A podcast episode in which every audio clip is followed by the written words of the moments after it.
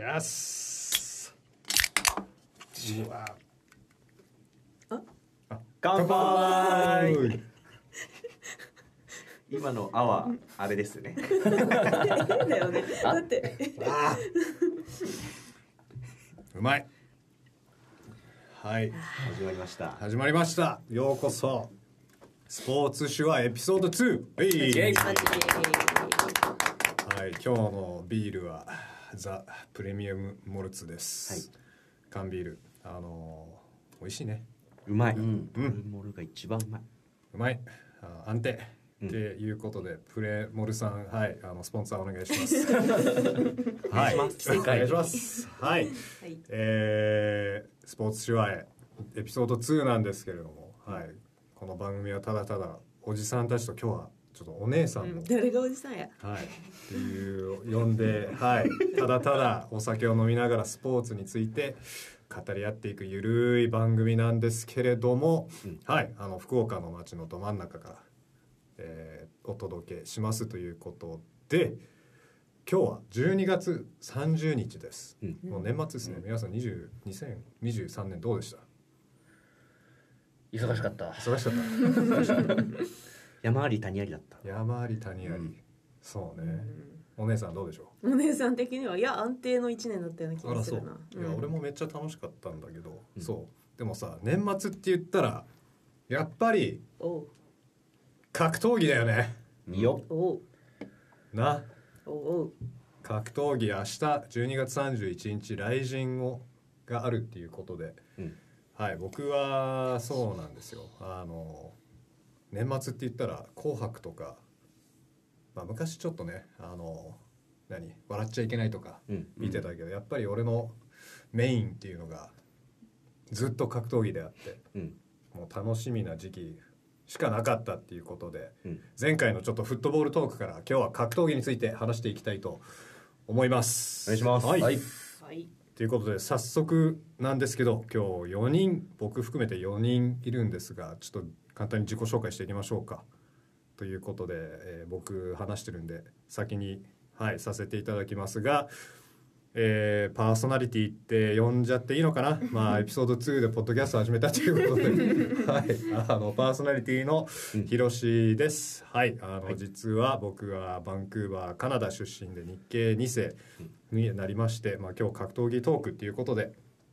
あの僕も格闘技好きになったきっかけっていうのは本当覚えてないんだけれども、うん。あもう90年2000年代ぐらいからずっともう K1 プライドが大好きで見てて、まあ、今に至るっていう感じなんですけど、まあ、ちょっと最近のねあの日本の格闘技あんまりこう終えてなくてうん。あのっていうことなんですけど、まあ、昔好きだった選手ってバンダレーシューバとか五味隆則とかうんっていうのがもう大好きすぎた過ぎたんだけど、まあ、ちょっと最近のねこの日本の格闘技について、えーまあ、ちょっと詳しいお友達を呼んでいるんですがうん。拓郎さはい。んお願いします。はい拓郎です。まあ出身は東京福岡在住うん。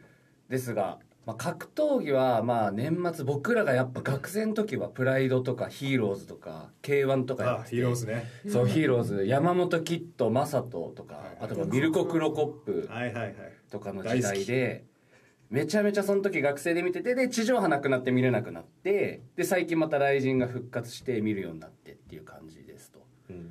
でまあ KK さんとかにはこう後でちゃんと話すけど その時代の僕らの学生の時代からのこの流れが今引き継がれててもうめちゃめちゃ面白いここ数年だったんでぜひそのこうちゃんと話せればなと思うんでよろしくお願いします。お願いします。はいお願いします。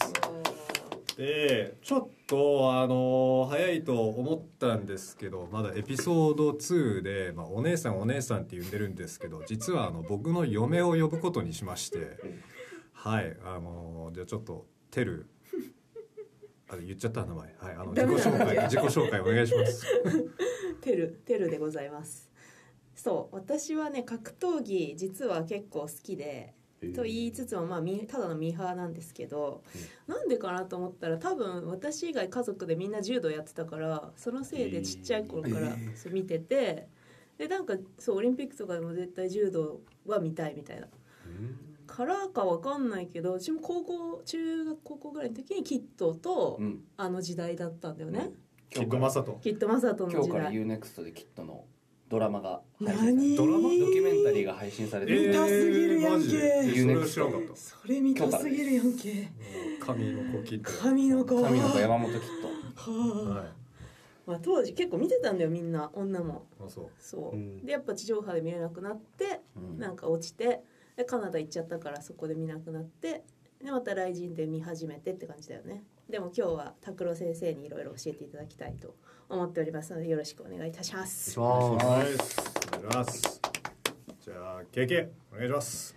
はい前回に引き続き KK と申します。えっ、とフットボールは、えーめちゃくちゃ喋れるんだけど今回の格闘技に関しては全く分かりません。ほい。全くわからない枠で今回参加させてもらいましていろいろお話を聞いていければいいかなと思ってます、まあ、やっぱ周り見ても人気だしうん。好きな人も多いからうん多分自分で分かってないところもあると思うからまあそういうのも含めてあの興味を少しでも持てればいいなとは思ってます。なるほど。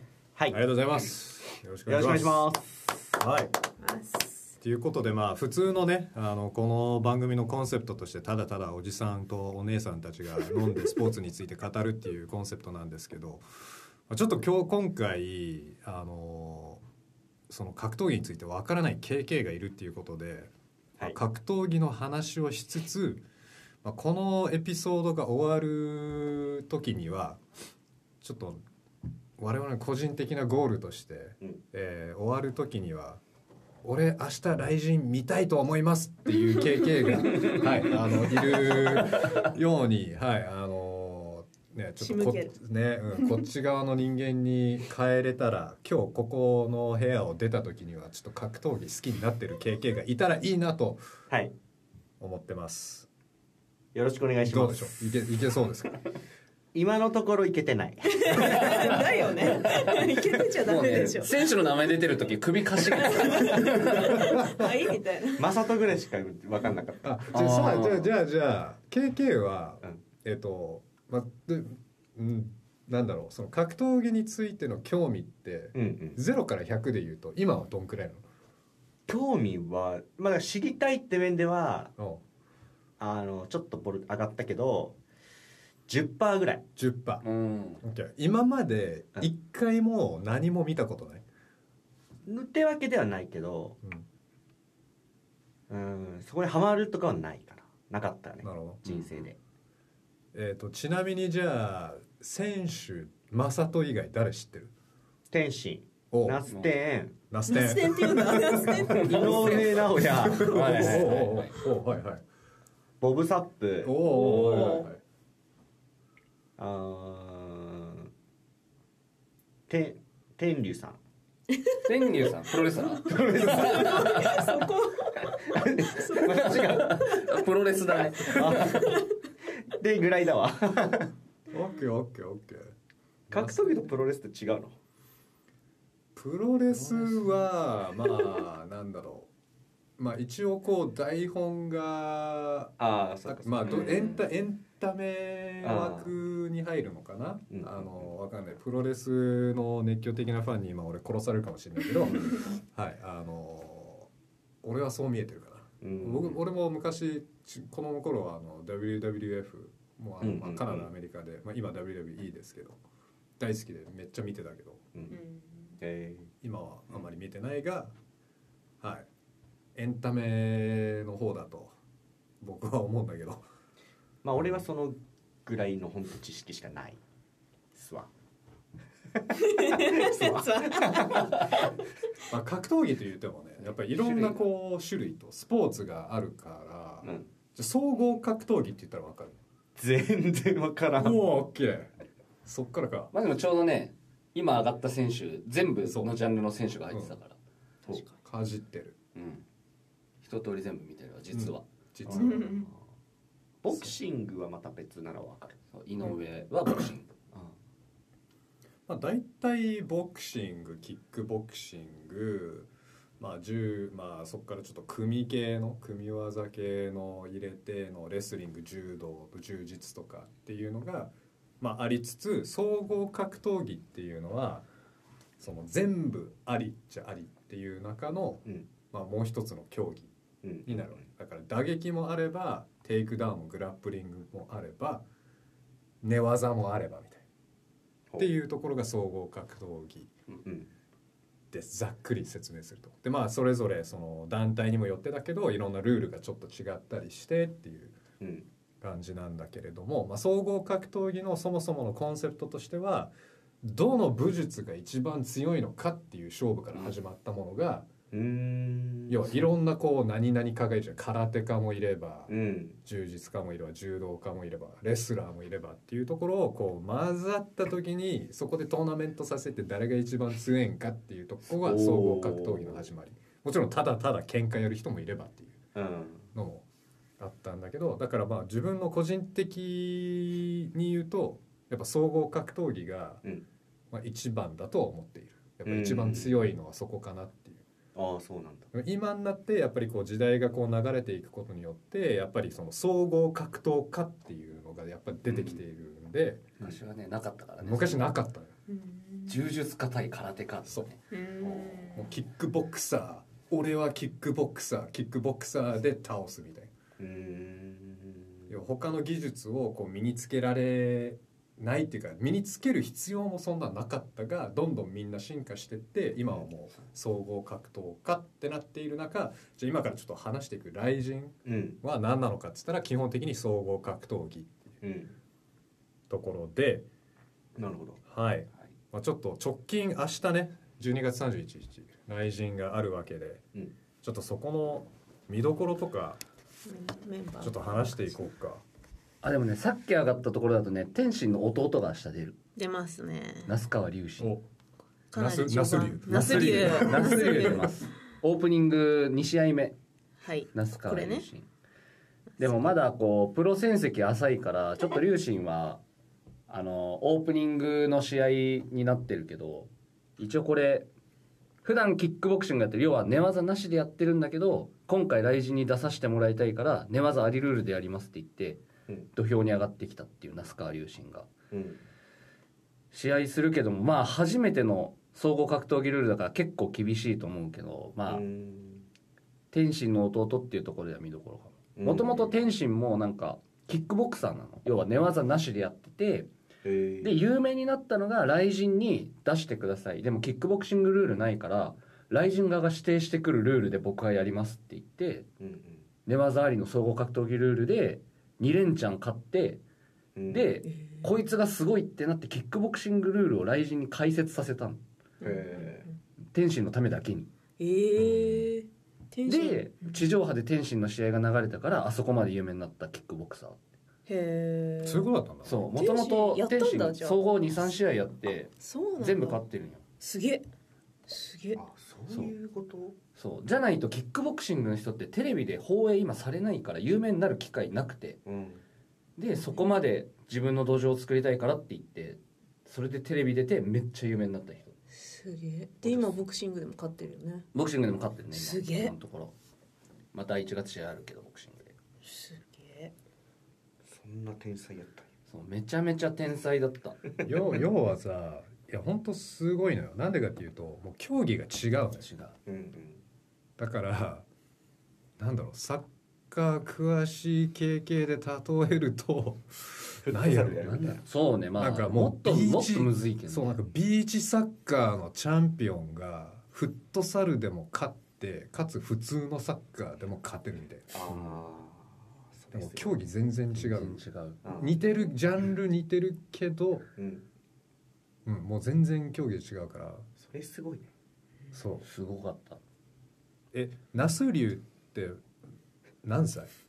えまだだってだって天心が25とかうん。そんぐらいだから多分ね20代前半全然まだ。超若いっしょ。超若いそう思うとさ20前半で天心頂点取ってピークして引退してるわけでしょ、うん。すげえ。やばいねすごいよ。天心はマジですごかった。え要は別の競技でまたゼロから始めてチャンピオンになろうとしてるのよ。うん。天心はボクシングに移転して、移転移転して。しかもキック？43勝だっけ43戦ぐらい40でそう40負けなし戦だよね。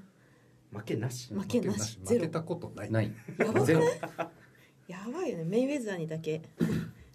ああメイウェザーは聞いたことあもう来た。メイウェザー。えちょっとさこれ10 17試合あるんだっけ明日？17 17あるね。もう全部読み上上げるのあれなんでちょっと拓郎がピックアップしたいやつだけちょっと読み上げてもらって。いい、えーその次ねあとね KK さんサッカー関連はね8試合目。三浦浩太対コーあチあ。カズの息キングカズ。子 それはカズの息子です。まさはい。かのあれどこだっけ？これか。そうなの。そう。こいつ。はい。実はカズの息子子は。は前前回も雷神出てるへ総合格闘家。ね。マジで？3戦目かな来人4戦目とかそんぐらい、うん。格闘家なんですよカズの息子は。まあでもやっぱその系譜なんだね。そのスポーツ一家じゃないけどまあそううん。うん。でもともともう三浦浩太はお父さんキングカズですって言って出てきたの。うんもうなんか自分がまあそこのレベルに達してないことは分かっているけど父親の力を借りてでも自分はビッグマッチに出たいからうん。そこは関係なしにもう公言して出ますって言ってうん。で結構まああの全然初めてのプロ戦とかも来人で迎えてるみたいな。うんでお父さんもリングサイド来る。みたいなすごいオーラだったよねお父さんの。えなんかファーみたいな。そうそうそうそう白いスーツにファーでカットかぶってきてもうずっとカメラがそっち見てる。そう。何様やねん。見どころはファッションですね。キングだから。キングカズ。様様ね。々よ。しかも1試合目の KO がサッカーボールキックで勝ってるからそのダウンし倒れてる相手に対してキックするサッカーボールみたいサッカーボール蹴るみたいな感じでサッカーボールみたいに相手が倒れてる 相手の頭を蹴るのサッカーボールキックって言うんだけどあり。あり。ありなのよ。ルール上あり死ぬや来来週のルールはありなのん死ぬやん。アメリカとかだとダメだったりするんだけど。え？そう。で頭それでうん勝って KO の最初のフィニッシュがサッカーボールキックでカズダンスの最後の部分だけ KO やったとしてめっちゃ盛り上がるっていう。なるほどね。で今回の相手は？そうこれちょっと気になって。これねコージはねあのキックボクサーで、えー MMA 総合格闘技初戦の人。うーん。初戦になるんだこう初戦初戦。この人なんでこんなになんか人気というかよく出てくる。どこ？まあね。メディアに愛されてるような感じですよねめちゃめちゃファンいる。うん。イケメンだとにかく人が呼べる。どどうして？すごい。なんで人気なんだろう。ねなんか大阪になんかすごい人気の基盤があって。あそうなんだでこの人唯一天心ともタケルとも試合してるから。あー。あタケル？言いたかっそう。たタケル。タケル。最初ブソンブソンって呼んで。漢字出てきちゃった。ああへでめっちゃ人気な選手がまあ総合格闘技に転向しますって言っての初戦。うん。なんでまあここはね見どころでもあるまあ1個見どころだね。この後あの多分4部制みたいな感じでこの後休憩1個入るからまあ2部の最後うん。になるんでまあ結構盛り上がると思うし、うん。やっぱ一般知名度もめっちゃ高いからえうん。すごい面白いと思う。うん。なるほど。あとねなんだろうな。あと誰？あとマジでこれは何？よもう平本とヤーマンとああかはいはいはいあとまあその横にある久保と安保とも安保もまあ YouTuber だから、そうんうん。格闘系 YouTuber として結構出てくるけど。今回さ全体的に見てやっぱキックの試合ないよね。ある？ない。キックルール。全部総キックルールない合んじゃない？うん全部総合。それってさどうなん？どうどう？ななんでなんだ？ってちょっと思っちゃうんだけどもちろん雷神って総合格闘技の団体とはいえキックルールのもあるしかつみんなこのキックメインのファイターたちをあえて MMA でやらせてる今回。うん。なぜですか拓郎さん？もともと雷神はだって総合格闘技団体でキックルールは那須川天心のために作ったものだからあもともとそっちがありうで後付けで那須川天心のために作ってそこで何試合かしてでまあ那須川天心も引退していなくなっちゃったし多分キックでキックだったら別に K1 とかライズ見てよってなるから、まあ、一応提携してるから選手は呼んでくるんだけどうん。あえてここでやんなくても別に団体やるからよくないっていう流れもあり多分今回組んでないんだとう。ん。なんかね。なるほどね。なんかキックでもまあそっか。えでも一格闘技ファンとしてさ見たいキック選手が総合をやるとこって？まああんま。だってキック同士でしょ？だってキック同士のやつらがやつらって言っちゃった。キック同士の選手たちがあえて総合で勝負するってなるとまあ面白いっちゃ面白いのか？でもなんみんなやっぱキックの選手たちもやっぱ総合やっていかなきゃいけないっていう時代になってるのかな？いや結局キックなんかまあキックボクサーって頂点極めると競技人口が一番総合格闘技キックボクシングボクシングで比べた時に一番競技人口少ないのがキックボクシングだからここで頂点になっちゃうと戦う相手がいないみたいな。うんもう天使みたいに強すぎて試合が組まれないみたいな感じになっちゃうから大体みんなじゃあなんかある程度こう見切りをつけてなんかキックボクシングから MMA 転向しますボクシング転向しますっていう選手が結構出てきていて、で安保も多分結構この階級だともう試合組みづらいぐらい強いうん。うん選手だったからまあじゃあでもそっからどうするってなった時に多分ちょっとあの MMA やりますとかそっちに行ったのかなっていう感じ。うん。うん。本当はミノルだったよね。だけど。あそうそうそう木村フィリップ・ミノあーそうか。ドーピングで引っかかっちゃったから試合変えられたの。でもその試合も結局総合でやるつもりだったのかあれねもともと確かキックボクシングルールだったと思うよ、なああそれだよね、うん、でもそうなってくるとめっちゃ違和感ない？なんかそのカードだけキックみたいな。まあでも久保優太も k 1でキックボクシング離れて2年ぐらい経っちゃってるからうん。練習総合格闘技寄りにしてるから多分キックボクシングルールで今久保とやったら安保勝っちゃうんだよね。うん。全然その種目としての練習が違うから、ってなるとちょっとあまりにどっちかに厳しすぎるからまあ総合格闘技ルールにしたのかなっていう感じなんじゃない？多分ね。なんだろうなんかまあとりあえず一視聴者としてなんかしょうもない試合を見たくないよね、まあね。うん、なんかまあ KK にこう説明すると例えるとさ要はサッカーめちゃくちゃうまいやつらがこういるんだけどあえてフットサルでやってるみたいな感じ。うん。わ、かる？うん。まあ逆か、まあ、フットサルの頂点じゃないけど、まあ、めちゃくちゃ強いやつらがあえて、ね、違う競技でやってるような感じだからうん。慣れてないし経験浅いし、まあ、だから、まあ、要はフットサルのままでやってくれれば面白い。っていう例えになるのかな、要はその総合になるとその打撃戦だけじゃなくてやっぱりこうテイクダウンとかその寝技とかになるわけなんだけど、うん。そのまま2人でそのままそもう全部そのテイクダウンとか寝技とかなくして殴り合えればめっちゃ面白い試合になるよ。うん。そこはファンは求めてるよね。俺だけかな、うん それともなんかそうね。こうめっちゃ違和感ありそうなまあまあまあ確かになんか技術もないような試合を見せてくるのかなっていう。今年はキックボクサー同士の総合格闘技ルールが多いからね。多いよね。多い多い。でもそれでも結局じゃあキックっぽい試合をすればいいわけでしょ？しあてもだからそれをいいわけでしょ？言いたいのよ。そうそうそうそう。そう、そう。一視聴者としてはやっぱそっちでやってほしいから、そっちの方が絶対面白いじゃん。面白い、うん。まあ、かつなんかちょっとピンチになったらこううわってテイクダウンしに行くみたいな。うん。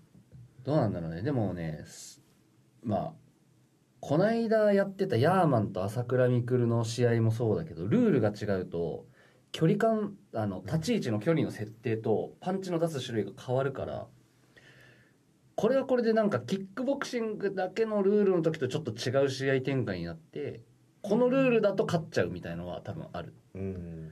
しかもこれオープンフィンガーうん、だからそう MMA だからか MMA だそうからかね。そっかそっか。グローブも違うんですよ。そう違うんですよ。よく見るとグローブも違います。はい、あの総合格闘技になるとオープンフィンガーグローブっつってうん。指が出てるよ。指が出てるそう。掴まないといけないかへら掴んで関節技とか決めれるからうん。そう。その普通のキックとかだとボクシンググローブみたいなうん。こんな、でそれも重さがあって競技によって。で,、えー。で要はそのよりえー何重い方まあ重い方まあ理屈的により重い方がもっとプロテクションがあるわけじゃん。うん。だからもっと殴れるっていう。う、ん。要は当たっても殴ってもうん。お互いこう少しは何ブロックするっていうか。うん。なのでただどんどんどんどんクッションがなくなっていくとうん。もうその威力がどんどんどんどん伝わっていくから、まあ、KO とか、まあ、もうちょっと危険なのよね。うん。で総合格闘技が一番薄いグローブのオープンフィンガーになってへえるはい。グローブ違うんだね。グローブは違う。競技によって。だから本当に違うスポーツなんだけど。うん。はい。えあとは？でもあとはやっぱ有名どころ朝倉未来はうん。知ってる？知ってる。朝倉未来の弟朝倉海。まあ彼も YouTube やってるけどこれの試合もあってセミメイン今回だけど。セミメインって何？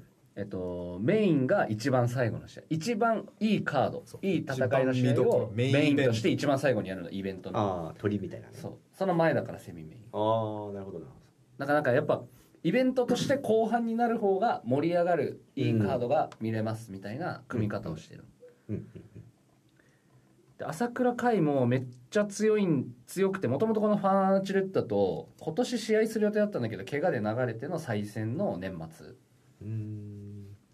でまあ朝倉海はマジで強いからでこのファンアーチュレッタも今チャンピオンでチャンピオンベルトかけて戦うっていう試合なんで。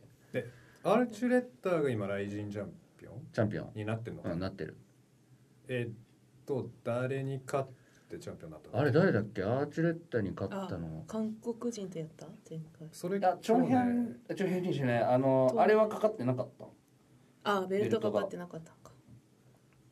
ファン・アーチュレッタっていうのはアメリカ人の選手でアメリカのベラトールっていう団体でめちゃ活躍してた選手でうん。で実は去年の雷神の大晦日でうん雷神対ベラトールのあの団体なんていうのまあ。対抗戦うん。をやってめちゃくちゃ盛り上がったのよ。えやっぱり雷神って日本だとトップの団体で一番こう金かかっている団体なんだけれどもじゃあ果たして世界ではどんだけ通用するのかっていうーそれは面白いね。う。うん。見たいね。そう。でそれのまあまあまたサッカーで例えると、まあ、ちょっとチャンピオンズリーグに似たような考え方で要はうちらの雷神の日本のやっぱり有名強い選手たちと海外の強い選手たちとぶつけたらどうなるのかっていうのが去年の雷神うだったん。がしかし勝った人いたっけ？がしかし。がしかしだった去年は。うん。やった強いな海外選手っていう中で。え一個も勝たんかった？っけ気が雷す神選手る全敗。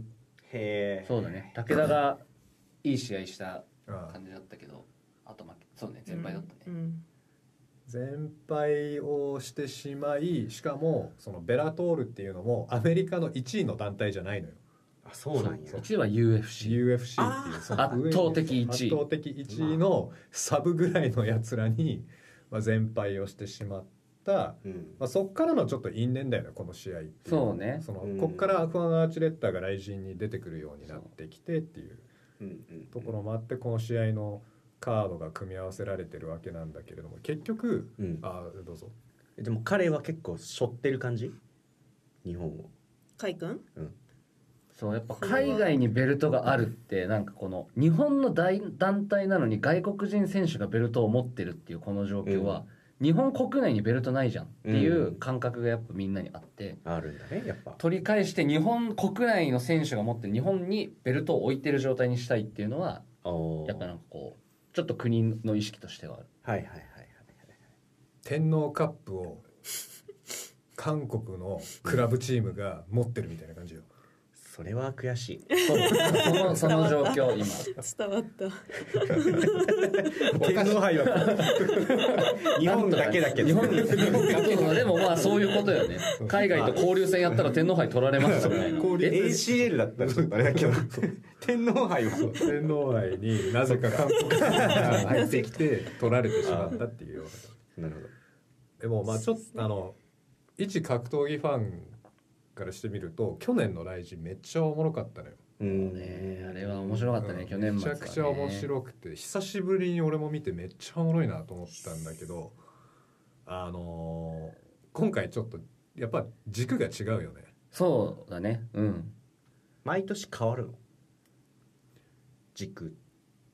まあね毎年結構雷神がこんだけ流行ってんのってこうなんかね選手間のストーリーとかを作るのがめっちゃうまくてでだからなんかここの因縁がありました。だから、えっと、この試合を組んででなんかそこから何試合かしてその伏線を全部年末で回収するっていう試合の組み方がすっごいうまいから伏線回収。そう。そのストーリーをみんなで追ってるとあこいつに負けたから次こいつと戦って勝った方がチャンピオンだなみたいなああね「進撃の巨人」よ。マジでそうなのかな。でもねそうなのかな。そこ本当にストーリング作るのが超うまいの。あうん。でまあ去年に関して言えばもうね15年に及ぶ伏線回収だったからその俺らが15年？学生の時にやってた「プライド」っていうやつの伏線を回収したのが去年っていうこう超大仕掛けだったからうん去年は去年でまあ大一番だったけど今年はまあどっちかって言ったらちゃんとタイトルマッチがあって、まあ、その王者をどこに当てるかとか、うんまあ、メインの堀口対新竜とかは多分初のタイトルマッチじゃないかなあのどっちにベルトがいく一回この試合も流れてるからこれで勝った方がベルトがいくっていう階級が新しく設定されてからベルトが初めて出る瞬間だから今回はそういう側面が強そうかなっていう。あとやっぱり今回は、まあ、さっき言ってた通りにその、えーまあキックの選手たちが違う競技総合で勝負するっていうのはやっぱり格闘技ファンとしては、まあ、若干ちょっとエンタメ系が強いかなっていう、うん。うん。うん、やっぱりいそのガチの格闘技ファンとしては本当にいい試合見たいっていう人たちに関してはやっぱり去年の対抗戦とかがいや本当はどっちが強いんだろうっていうのが証明されたっていううん。ところであって、今回は結構なんだろう YouTuber まあもうガチ格闘が格闘家で強いやつらだけど、まあ、こう一般の人たちがやっぱみん知ってる人たちが結構出てるかなっていう印象。うん。うん。前半特にそうだブレイねキングダウンの選手が出てるよね。そうそうそう。多いんですブレイキングダウン知ってる？名前だっけ。名前だけ、まあ、ちょっとブレイキングダウンに関しては、はい、またちょっと後半戦で熱く語ろうかなと思ってんだけど、はい、今そうだね。ストーリーでさっき拓郎が言ってたので言うとこの2つ両方とも流れたもんね。流れてる流れてる。流れこの。2てるつこの2つっていうのは？最後の2つメインとセミファイナルセミメインは今年やりやって。やろうと思ってたのにやれなかったやつとやって途中でそあれだもんね。うサミングで目に指入っちゃって一旦。そうだそうだ。そうだからそうやね。ファンとしては超見たい。その2つも面白いし、まあ、その下の扇久保ジョン・ドットソンとクレベル小池田斎藤とそこら辺ももう結構こうまあ雷神ってランキング制度ないからあのチャンピオンとそれ以外みたいな感じの扱いになってる中で、へまあランキング制度ないけどやっぱファンとかあの目線で見てもこの人たちはその階級で上の方のまあどっちかがベルト持っててもおかしくないよねっていうレベルの人たちの試合が組まれてるからそこもすごい面白い。今更だけど雷神に出れる条件って何？だからね多分どういう人が出るの。厳密な条件はないけどやっぱこう雷神の他になんだろう国内総合格闘技団体っていうのがあってうん昔からやってるやつがいくつかあるのよ今までに。うん。ディープディープとか新日本プロレス。そういうレベルよ。まあまあまあまあまあそうそうそうそういう団体がいろいろあるよ。新日本プロレスみたいな団体があってやっぱそこでこうチャンピオンになりましたとかう。んやってるとここの雷神に呼ばれることが多い。へとかまああとまあ最近だとさっきのなんかブレイキングダウンとか YouTube で話題性がある人とかも来るけど。うんやっぱ団体として、まあ、一番日本国内でやっぱビッグマニーが来人なのよね。であのまあ、結局だから格闘技選手たちも、まあ、何のためにやってるのかって言ったら生活がかかってるわけじゃん、うん。職業だから、うん。ってなってくるとやっぱり有名になってこう稼がなきゃいけないっていう話になってくるとみんなやっぱ雷神を目指したいっていう中で、うんじゃあ誰が呼ばれるのかっつったら、まあ、結局その他の団体のチャンピオンやっぱ強いやつらがみんな集まっていくっていうのと、まあ、結局あの、まあ、ボスの榊原っていうのがいるんだけど、まあ、そのでも結構彼次第じゃない？うん。なん確かうん。もう全部主導権握ってる。もうこの人面白そうとかそれこそ金カズの子供息子さんとかさやっぱゆなんかいできるだけそのもっと格闘技ファンを増やしたいのよ日本中に。うん。ってなった時にその格闘技今その既存の格闘技ファうん。ンとやっぱり新規を作っていかなきゃいけない。じゃないと、まあ、ビジネス的にこう回っていかないから。で既存的にこう好きななんだろう格闘技としてあの好きな人たちを喜ばせるためにやっぱこういうメインカードとかこう組んでるものの一般の人たちを引き寄せるためにそのブレイキングダウンで有名になってる人たちとかキンカズの息子さんとかあの他で他で有名になった人たちとかっていうのはやっぱ戦略的にやってるよね。なのでうん。だから強いからっていう必ずし出れるっていうわけでもないしうん。で年間来人って何回やってるの？なんか2か月に1回ぐらいのペースでやってるね。次も2月2月佐賀大会決まってるし。え佐賀でやんの？佐賀なの？ランドマーク近いじゃん。佐賀。え行くの？いやまあ見に行こうかなと思ってるけどね。え佐賀のどこでやってんの？えわかんない。えそん佐賀にそんなリリースされてあでもアリーナ作ってるって言ってたよね今。えそう佐賀で？アリーナ作ってるの？らしいよ作ってるって。でもまだ無理だよね。無理だよね。無理だよね。無理か。無理だよねまあでもなんか格闘技の試合ってそんなでかいアリーナとかじゃなくてもいいから、そっか。うん、だって後楽園とか。ホールでね。そうあんあんまり大きくない。そっか。えー、ちょっと見に見たい行絶きたい。ね対見たいそれ。そうランドマークだから金網だけどね。あーうん。あそうリングも違うのよ。そうリングも違うんです。金網とボクシングリングっていう。登れるやつねうんあそうそう上に登れるやつが金網の。方 登ってドロップキックとかする。うん。そういえば。え佐賀でやるんだ？そう。あえて。佐賀アリーナだって。どこ？佐賀市？もしかしてもしかしてこれじゃないの？今言ってた。えねじゃない？だって羽生くんのスケートが数ヶ月後に決まっててそれに。佐賀で？うん。佐賀市。アリーナが。佐賀市日の出2丁目知らねえ。あすっごいちゃんとしてる。あら。ちゃんとしたサッカーと、ね。サッカーグラウンドと多分陸上トラックが周りにあって結構かなりちゃんとしてるグラウンド。えこれ屋外が屋内になれんの？屋内どうすんだろ佐賀佐賀あでも駅前駅前？うそのスタジアムの横にあのバスケできるような作りのアリーナも写真にあるからね多分こっちでやる、すげえ。すごい。うん。ちょっと気になるねそれ。ううん。んまあでもね。俺えっと、何を言いたかっていうと、まあ、年間要は、まあ、6か7回ぐらいしか大会ないのよ、うん。まあ、その中で大体10試合から15試合ぐらい組まれる中でイコールやっぱ出れる選手限られてくるよ。ねうん。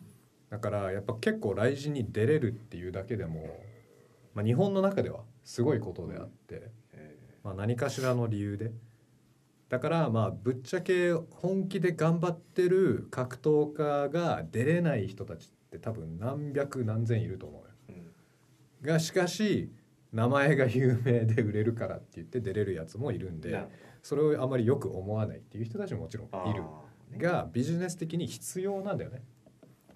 うん。柴田出たよね。柴田昔とか。わかる柴田。わかる。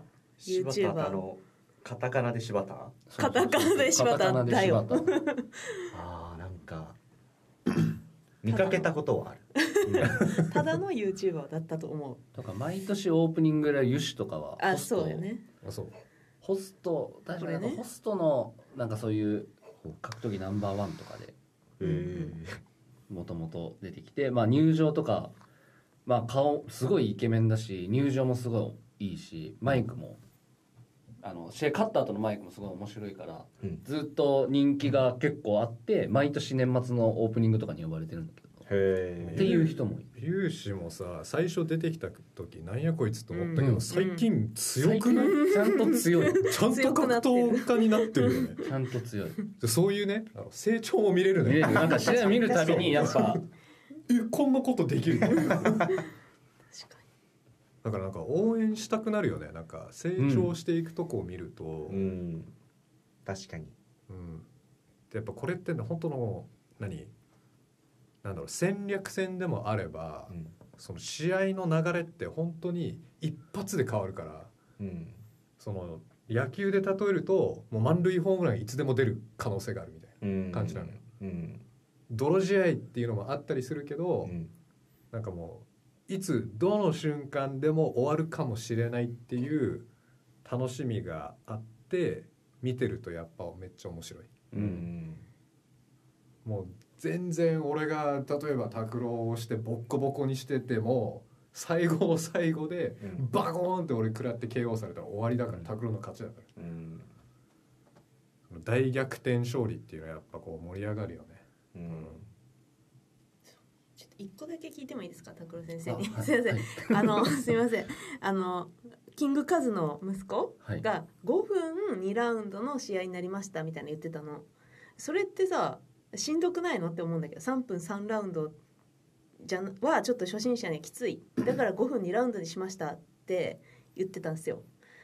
えなんかなんか全然戦い方違うの？そっちの方がしんどい。でしんどいよそねそっちの方がしんどいよね。わかんないあの榊原のおっちゃんが言ってたんだよな確か。サッカー選手だから。あそういうこと？スタミナスタミナがあるんじゃん。そういうこと？すごいおや親父の系譜で。確かに。そういうこと？前半後半戦。そういうこと？90分の90分。の4545の方。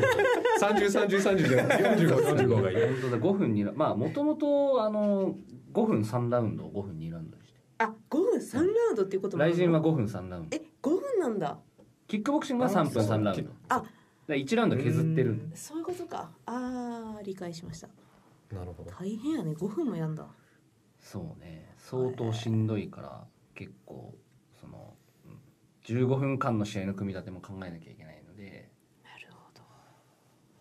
そういうテルは明日何が一番楽しみなの？誰を見るのが一番楽しみえヤーマンしかないよ。ヤーマンしかないよしかないは言い過ぎたけど。富澤じゃないの？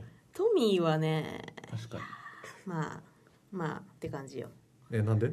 えなんでだろうな？わかんない。そんなに。ブレイキングダウン大好きのテルが、ね。ブレイキングダウン代表の富澤を興味ない。え興味ない？確かヒロヤも出てる。あヒロヤも出てる、うん、ヒロヤも富澤もまあそんなになんでだろうね。うんうんって感じ。まあ、うん、相手の人そんな知らないからかな。どうなんですか富澤の相手の人は。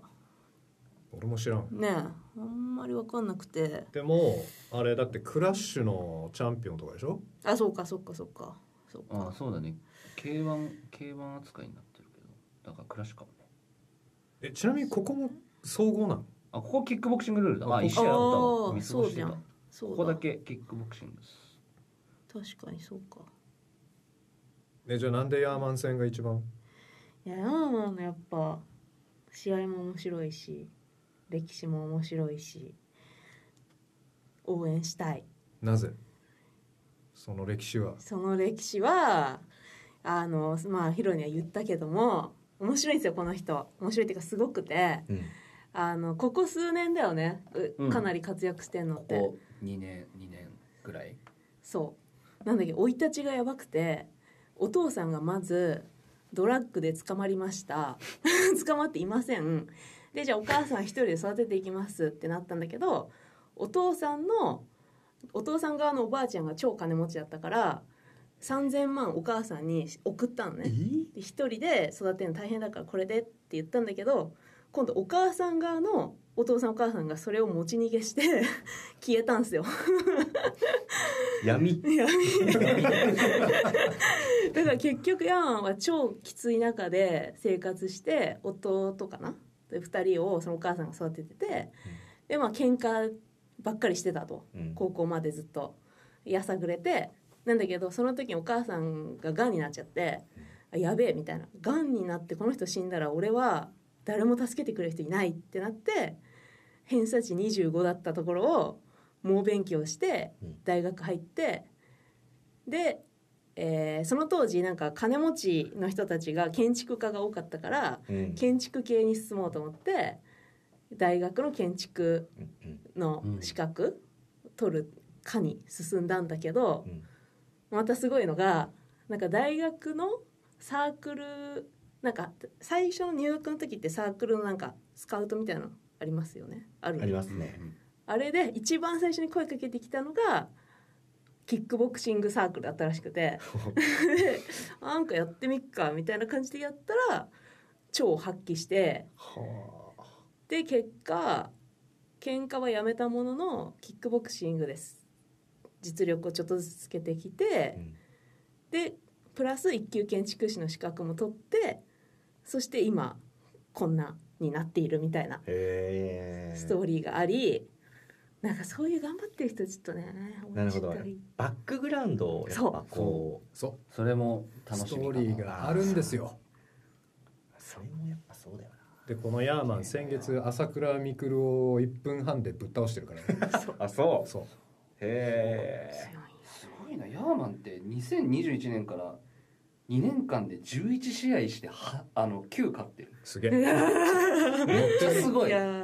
覚醒してるね。すごいんだうん。すごい。いややっぱ殴られるから脳震盪とか脳にダメージ残っちゃうからあんまこう連戦とか特に KO 負けした後とか1年とか試合できなかったりするから。へえ頭のダメージがあって追撃でもうもう一回揺れるとうん。もう本当にパンチドランカーみたいになっちゃうから。うん。何それ。うん。えっとなんかね頭脳震盪しすぎてなんか頭の中にいっぱいなんかこう血栓みたいのができちゃってめっちゃ物忘れするとかそうへちょっと感情がコントロールできなくなっちゃうとかうん。そういうなんか脳の障害を抱えるみたいなになっちゃうからあんまこう派手に KO されました失神しましたになるともう1年とかえやんない試合を。うん。でダメージ抜いて脳が回復したら、まあ、また試合やりましょうねみたいな調整をするんだけど。多分そういう派手なダメージもそんなにもらわないから多分こんだけ確かに。試合ペース作れる。うん。まあ結構もらってるもらってるよね。もらってるよね。大丈夫かなって大丈夫かな。思っちゃうけど、確かに。というところでまあテルは一番ヤーマンを注目しているがまあブレイキングダウン選手あまり興味ないって言っている。え興味ないわけじゃないけど。は ブレイキングダウン大好きなテルのためにちょっとパート2でいそちらをお話ししようと思ってるのでここら辺で一旦パート1を終了したいと思います。はい、皆さん聞いてくれてありがとうございます。また年始にパート2出そうかなっていう感じなので一旦ここで締めます。はい。来人明日楽しみだね。楽しみだね。ちょっと楽しみになってきた？ケイケはいはい。本当に？ほん本当に？今言ったちょっとメンバーははい。何人かはお気になってます、オッケー了解です。じゃあちょっとパート2でそれがもっと熱が上がるように頑張りたいと思います、はい。では、えーエピソード2パート1聞いてくれてありがとうございます。またまた。お疲れ様です。またねー。だね